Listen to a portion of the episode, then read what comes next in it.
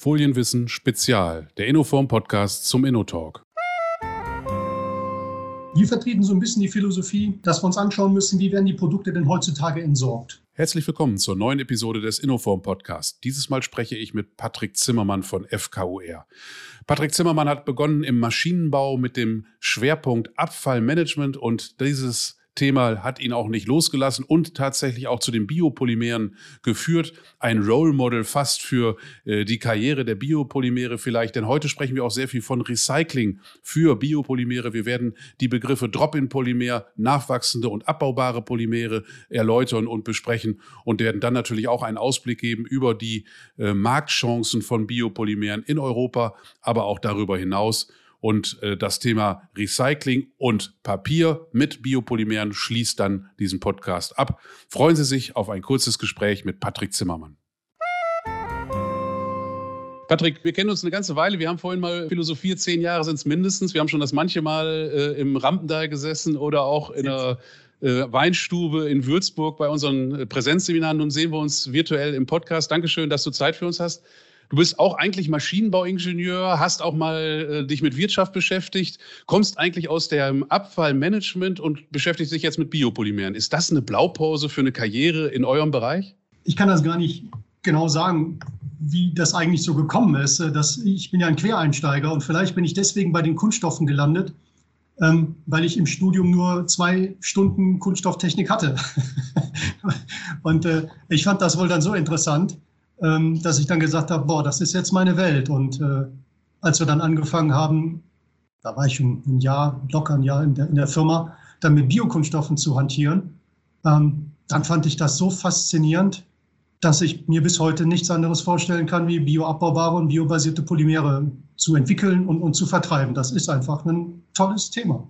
Wir sind ja nun im Flexpack-Bereich unterwegs. Folienverpackung ist so meine Passion. Darüber haben wir uns auch kennengelernt. Ihr habt natürlich ein viel breiteres Feld. Ihr kommt ja eigentlich sogar auch ein bisschen aus der Recyclingwirtschaft und das kommt jetzt wieder zusammen. Früher waren Biopolymere eigentlich immer sinngemäß abbaubar, kann man so in die Natur entlassen, alles wunderbar. Aber jetzt merkt man doch, es gibt andere Wege. Ähm, wie ist es zu FKUR damals aus dieser Recyclingbranche eigentlich gekommen? Wie ist FKUR entstanden? Also wir, wir haben ja eine Historie, die geht ja auf 1992 zurück. Tatsächlich, ja, Kunststoffinstitut und Recycling, das heißt ja FKUR, ähm, weil, man uns, weil wir uns damals ja, gefragt haben, was kann man denn mit, mit, mit, mit äh, Sekundärrohstoffen, also Kunststoffen aus dem Konsumer, Konsumentenbereich ja machen. Ne? Das, das war so die, die, die Kernfrage, die wir Anfang der 90er Jahre zu beantworten hatten. Und das Thema ist ja dann zu Ende der 90er, zur Jahrtausendwende ja nicht mehr so akut gewesen und wir mussten uns neu aufstellen.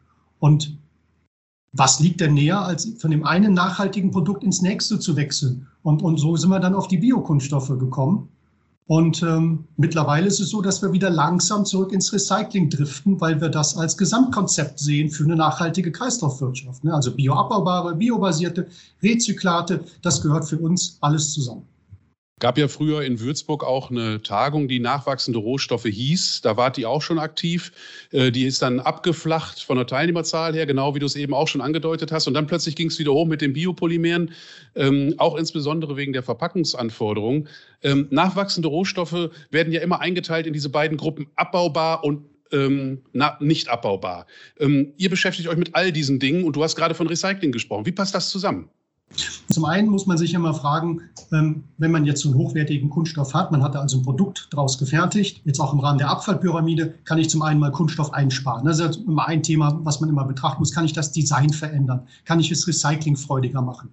Aber letztendlich ist ja Kunststoff ähm, auch ein Rohstoff, den ich ja weiterverwerten kann in Form von Recycling.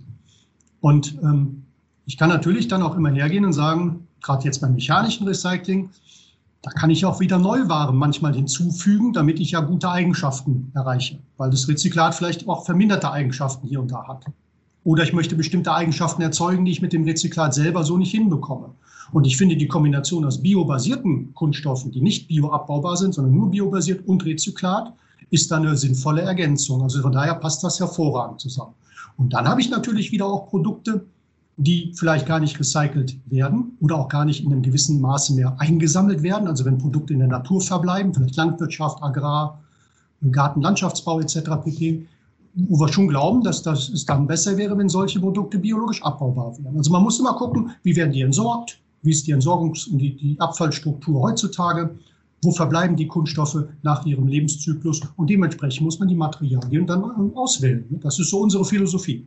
Nun haben wir viele Zuhörer und Zuhörerinnen hier in unserem Podcast, die sich natürlich mit Verpackungen auseinandersetzen. Die haben nicht nur Folien im Angebot, sondern die haben Fallschachteln, die haben Wellpackkarton vielleicht als Umverpackung und die haben natürlich auch äh, Trays, Flaschen und so weiter. Für welchen Bereich der Verpackung würde sich denn jetzt Beispiel nachwachsender Rohstoff nicht abbaubar für dein, aus deiner Sicht besonders anbieten? Wir vertreten so ein bisschen die Philosophie, dass wir uns anschauen müssen, wie werden die Produkte denn heutzutage entsorgt. Also wenn ich eine Verpackung habe, die, die, die sinnigerweise dem, dem Recycling-Stromkreislauf wieder zugeführt werden oder klassischerweise äh, grüner Punkt, ja, da muss man sich natürlich die Frage stellen, warum soll ich jetzt so eine Verpackung unbedingt bioabbaubar machen, wenn der Endkonsument seit 20, 30 Jahren weiß, so eine Verpackung, die geht nun mal in die, in die gelbe Tonne. Also das wäre so ein erster Ansatzpunkt. Also wie wird das Produkt eigentlich entsorgt? Dann, dann, da bin ich eigentlich eher, eher dabei, wenn ich sage, na, ich, wenn ich eine Polyethylenfolie habe oder eine Polypropylenfolie ähm, und habe jetzt dann entsprechendes biobasiertes Counterpart dazu, dann sollte ich das eins zu eins ersetzen wenn wir da jetzt über nachwachsende Rohstoffe sprechen und wir sagen, okay, wir bleiben jetzt mal in diesem Zyklus, ich will mal diesen Gedanken weiterspinnen. Äh, ich habe jetzt eine Polyethylenverpackung, es kann zum Beispiel eine Folie sein. Wo kommt dann eure nachwachsenden, wo kommen eure nachwachsenden Rohstoffe dann her? Man spricht ja auch von diesem Drop-in. Vielleicht kannst du das uns auch noch mal ein bisschen mehr erläutern, was unter Drop-in eigentlich gemeint ist und wo kommen die Rohstoffe her? Nachwachsend, was heißt das? Bei den Drop-in-Kunststoffen spricht man ja immer von Kunststoffen, die die erdölbasierten Kunststoffe eins zu eins ersetzen können. Also Bio-PE, Bio-PET, später vielleicht auch mal Bio-PP oder Biopolyamide. Das sind so die klassischen ähm, Biokunststoffe, die ähm, als Drop-in bezeichnet werden. Bei den bioabbaubaren Kunststoffen, die muss man ja oftmals noch ein bisschen modifizieren, compoundieren, was wir ja auch machen, ähm, damit die dann wie eine Art Drop-in verwendet werden können. Also nachwachsende Rohstoffe, was bedeutet das? Letztendlich bedeutet das, dass man aus verschiedensten Rohstoffen Biokunststoffe gewinnt. Das können stärkehaltige Materialien sein, das können zuckerhaltige Materialien sein, das können aber vielleicht auch Abfallstoffe sein. Das wird ein Riesenthema. Wir haben ja relativ viel organische Abfälle, die man nochmal einer weiteren ähm, Verwertung zuführen kann, um, daraus Chemie zu machen. Ne, das wären sicherlich alles so Ansätze, aus denen man dann mal Kunststoffe aus nachwachsenden Rohstoffen gewinnen könnte. Und auch heute schon tut, genau. Und jetzt ist es ja auch immer so, ein, in, in den Medien liest man immer wieder, naja, wir müssen Biopolymere nehmen, dann haben wir das Marine Littering auch noch unter Dach und Fach. Das ist doch ein Trugschluss. Wie schätzt ihr das ein? Wie bewertet ihr diese, diese Idee? Ich persönlich mache es mir da immer ganz einfach und, und sage, Littering ist ja ein, ein Verhaltensproblem oder ein, ein Problem der Erziehung und nicht unbedingt ein, ein Problem des Kunststoffes oder des Glases oder des Metalls oder was auch immer. Ja? Ähm, deswegen, ich, ich sehe einen Biokunststoff nicht unbedingt als Lösung an, denn um Littering zu vermeiden, muss ich Menschen sensibilisieren, dass man das nicht macht. Das ist ein, salopp gesagt, hat das was mit guter Erziehung zu tun. ja, ähm, genau. Ich, ich glaube, das kann, kann ein Biokunststoff oder ein Kunststoff allgemein nicht, nicht, nicht übernehmen. Ähm, aber nichtsdestotrotz kann man sich natürlich überlegen, wenn man ja weiß, dass solche Kunststoffe vielleicht in der Natur immer mal wieder landen, warum auch immer, so, be, so bedauernswert das ist, dass es dann vielleicht besser wäre, die dann vielleicht bioabbaubar zu machen. Oder aber, wenn ich jetzt auf, in andere Länder schaue, wie zum Beispiel nach Indien, wo es eine ganz andere Abfallthematik gibt, wo auch das Recycling von, von Kunststoff oder das Sammeln von Kunststoffabfällen hochproblematisch ist, weil die Infrastruktur gar nicht gegeben ist oder minimiert gegeben ist, dann wären bioabbaubare Kunststoffe ein Teil der Lösung, weil das einfacher zu handhaben wäre. Also da müssen wir auch immer ein bisschen differenzieren. Aber das Marine Littering, ganz offen und ehrlich gesagt, das kriegt man nur mit ähm, Erziehung und mit, mit, mit Wissensvermittlung weiter. Ja. Biopolymere wachsen seit Jahren manche Jahre zweistellig, äh, auch im oberen Bereich tatsächlich. Äh, es sind also Boomjahre eigentlich. Trotzdem sagen die Kritiker, Mengen sind homöopathisch. Ähm, insbesondere die äh, abbaubaren Kunststoffe haben ja nicht mehr so ein starkes Wachstum erlebt in der letzten Zeit. Wie ist es momentan? Wie sieht es bei euch speziell im Vertrieb aus? Auch da muss man, glaube ich, wieder sehr, sehr stark differenzieren zwischen dem, was passiert in Europa und dem, was passiert im Rest der Welt. Ich ähm, denke, dass Europa einen ganz starken Fokus auf Rezyklate hat und sicherlich auch auf einen höheren Fokus auf Biobasiertheit, weil die biobasierten Kunststoffe nun mal, ähm, wenn sie denn Drop-in-Kunststoffe sind, wie Bio-PE, Bio-PET, auch in die bestehenden Recyclingströme sich sehr gut integrieren lassen. Ähm, von daher ist das auch einfach ein sehr attraktiver Markt für biobasierte Kunststoffe. Ja? Also sagen wir, Hartverpackungen, Kosmetikverpackungen etc. Aber natürlich, wie ich ja eingangs auch sagte, es gibt einfach Anwendungen, wo bioabbaubare Kunststoffe sinnvoll sind. Da rede ich über den Agrarsektor oder den Gartenlandschaftsbau, aber auch den Bioabfallbeutel, denn auch organische Abfälle wollen gesammelt werden. Und wenn ich natürlich dann dem Endkonsumenten eine Hilfestellung in Form eines Bioabfallbeutels gebe, dann wird mehr organische Materialien gesammelt. Das ist natürlich auch äh, eine vorteilhafte Entwicklung. Also da sehen wir weiterhin noch Wachstum. Aber wichtig ist aus unserer Sicht her, dass die biobasierten Kunststoffe, die sogenannten Drop-ins, doch stärker in Europa nachgefragt werden. In anderen Teilen der Welt sieht das wieder ganz anders aus, mit Verweis Indien oder China, ähm, die eher an bioabbaubaren Lösungen ich würde jetzt gerne noch mal ein anderes Thema anschneiden, und zwar das Thema Papier und Kunststoff. Es gibt ja im Moment so auch in der Medienlandschaft so einen Wettstreit zwischen den Papierbefürwortern. Rittersport will Schokolade in Papier einpacken, stellt jetzt fest, oh verdammt, so einfach ist das gar nicht. muss jetzt eine Barriere gegen Geruch, Geschmack, äh, austrocknen, was weiß ich alles haben, Fetten. Ähm, andere sagen, na ja, aber mit Kunststoff kommen wir nicht weiter, die Entsorgung ist nicht geregelt. In Europa kriegen wir es vielleicht noch hin, aber auch nur in Teilen mit dem, mit dem Stoffkreislauf. Ähm, wäre es nicht eine ideale Paarung, Papier und Biopolymere? Wie steht ihr zu dieser Variante ist ja auch Kunststoff und Papier, was man vielleicht schlecht recyceln kann, oder? Das ist eine sehr gute Frage. Da gibt es auch mal wieder natürlich keine einfachen Antworten drauf. Das, aber das, das gehört zum Geschäft, glaube ich. ähm, ich denke mir, wenn, wenn ich jetzt ein naturbelassenes Papier habe, wo ich jetzt keine Barriere brauche, etc. pp. Und, und das erfüllt seinen Zweck und ich beschichte es nicht oder bestreiche es mit Wachsen, damit es äh, Wasser abweisen wird oder wasserbeständiger wird, dann habe ich auch ein sehr sortenreines Produkt, was ich ja auch dann wieder dem, dem Sekundär-Rohstoffkreislauf zuführen kann. In dem Moment aber, wo ich natürlich dann anfange, ich sag mal, ein Papier mit, mit einem Polymer, was nicht abbaubar ist zu, oder vielleicht auch noch nicht mal biobasiert ist, zu beschichten, weiß ich nicht, ob das der richtige Ansatz ist. Also da wäre ich eigentlich jemand, der sagt, naja, dann lass uns doch lieber eine bioabbaubare Folienbeschichtung nehmen. Dann kann ich das Papier mit der Folie eigentlich in der, in der Biotonne entsorgen. Also das wäre so eine gute Kombination, aber die würde ich nicht für alle Papiere bevorzugen. Da muss man wieder eben in die Marktsegmente schauen und in die Anwendungen, was macht denn wo Sinn. Heute haben wir gerade wieder gelesen, es gibt die neue Papierflasche, äh, feuchtigkeitsdicht, 57 Milliliter ist jetzt nun der neueste Schrei. Die muss ja irgendwie beschichtet sein. Wäre da das zum Beispiel so ein Beispiel, wo man sagt, okay, da mache ich jetzt innen Bio-PE drauf oder vielleicht sogar ein abbaubares Polymer, welches das auch immer dann ist, was dann zusammen mit dieser Flasche einfach so in den Wald geworfen werden kann und dann vergeht nach überschaubarer Zeit? Also bei einer Flasche habe ich immer wieder die, die, die Sorge oder die Schwierigkeit, ich brauche eine Barriere gegen, meistens gegen die Feuchtigkeit und manchmal auch gegen Sauerstoff. So, jetzt sind ja Biokunststoffe, die bioabbaubaren Kunststoffe, Entschuldigung, natürlich in per se erstmal atmungsaktiv.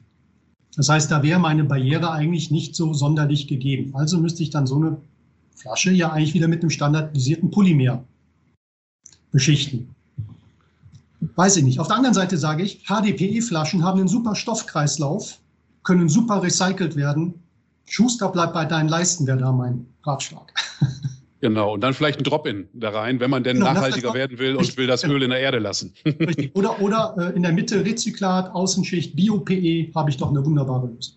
Im Verpackungsbereich ist es ja so, dass die Folien einen Großteil der Polymere für Verpackungszwecke äh, benötigen. Das heißt, die meisten Polymere tatsächlich im Verpackungsbereich gehen in Folie. Ist das bei Biopolymeren auch schon so oder äh, sieht die Welt da anders aus? Das kann ich gar nicht so genau sagen. Also wir haben, wir haben, wir sind sicherlich noch stark im Folienbereich, das gerade auch in den bioabbaubaren Materialien. Aber wir sind auch sehr stark im, im, im Rigid-Bereich, also im Bereich zum Beispiel Spielzeuge, Kosmetik, Flaschenanwendungen. Da sind wir mit den Drop-in-Lösungen sehr, sehr gut vertreten. Was sind bei diesen Produkten denn die Motivationen, Drop-in-Lösungen zu nehmen? Sind das CO2-Ziele von Markenartiklern oder Handel oder, oder was treibt euch oder eure Kunden? Also ich glaube, das sind, das sind verschiedenste Effekte. Also wir sehen sicherlich einen Rieseneffekt ist, ist ähm, mal die, die europäische Plastikstrategie 2030, ja, 100 Prozent Rezyklat etc. pp. Mehrheitlich Rezyklat einsetzen für bestimmte Produkte. Dann haben wir den Green Deal, CO2-Neutralität der EU bis 2050. Das sind ja alles Themen, die, die den Endkonsumenten sensibilisieren. Fridays for Future muss man sicherlich in dem Zusammenhang auch nochmal nennen. Ähm, das treibt also den Endkonsumenten an nach nachhaltigen Lösungen. Was treibt einen Markenartikler an? Ähm, mit Sicherheit sind das zum Teil Umweltziele, klar, also CO2 oder, ja, nennen wir es mal CO2 oder, oder Lebenszyklusanalysen, die dann angefertigt werden. Ähm, Dann ist es mit Sicherheit auch ähm, eine Differenzierung vom Wettbewerb. Das ist ein ganz klarer Auftrag, gerade im Mittelstand. Wie hebe ich mich von großen, bekannten Marken ab? Und dann ist es natürlich oftmals komplementär. Das heißt, ich habe also ein, ein biobasiertes oder nach, natürliches Ingredienz und da packe ich jetzt noch eine natürliche ähm, Kunststoffverpackung drum. Das, das, also Naturkosmetika, jetzt mal als konkretes Beispiel genannt, das ist eine wunderbare Ergänzung. Ne? Also der Inhalt und die Verpackung ergänzen sich dann in der Vermarktung. Im großen Stil hat sich das im Verpackungsbereich ja noch nicht so bei Lebensmitteln, wo wir sehr stark sind, durchgesetzt. Aber man sieht auch da Tendenzen. Ähm, wenn du dir was wünschen würdest, und das ist immer so ein bisschen der Schluss unseres Podcasts, äh, ein Wunsch an Politik, Gesellschaft oder an ein, eure Kunden bezogen auf das, äh, was euch in der nächsten Zeit bewegt. Was wäre das? Was wäre dieser Wunsch, wenn die Fee jetzt dir diesen erfüllen würde? Also ich glaube, ein genereller Wunsch wäre eine differenzierte Betrachtungsweise, was Kunststoffe können und nicht können. Und dann nochmal eine differenzierte Betrachtungsweise, was kann Recycling wirklich leisten? Ich habe gerade bei der Politik so ein bisschen das Gefühl, die sehen das Rezyklat als Allheilmittel an. Wir wissen aber, das Rezyklieren ist auch, gerade das mechanische Recycling ist begrenzt. Und auch nochmal zu evaluieren, dass biobasierte und bioabbaubare Kunststoffe einen signifikanten Beitrag zu einer nachhaltigen Industriegesellschaft beisteuern können. Und eigentlich nochmal zu sagen, es geht um den natürlichen Zyklus, den natürlichen Prozess, denn die Natur ist ja hochintelligent und effizient, was Abfallvermeidung anbelangt. Und deswegen müssen wir von allen Einwegströmen wegkommen hin zu einer Kreislaufgesellschaft. Das ist eigentlich der größte, vielleicht der größte und der wichtigste Wunsch überhaupt. Ein sehr schönes Schlusswort. Ganz herzlichen Dank, Patrick Zimmermann von FKUR, für dieses tolle Interview. Vielen Dank, Carsten. Danke.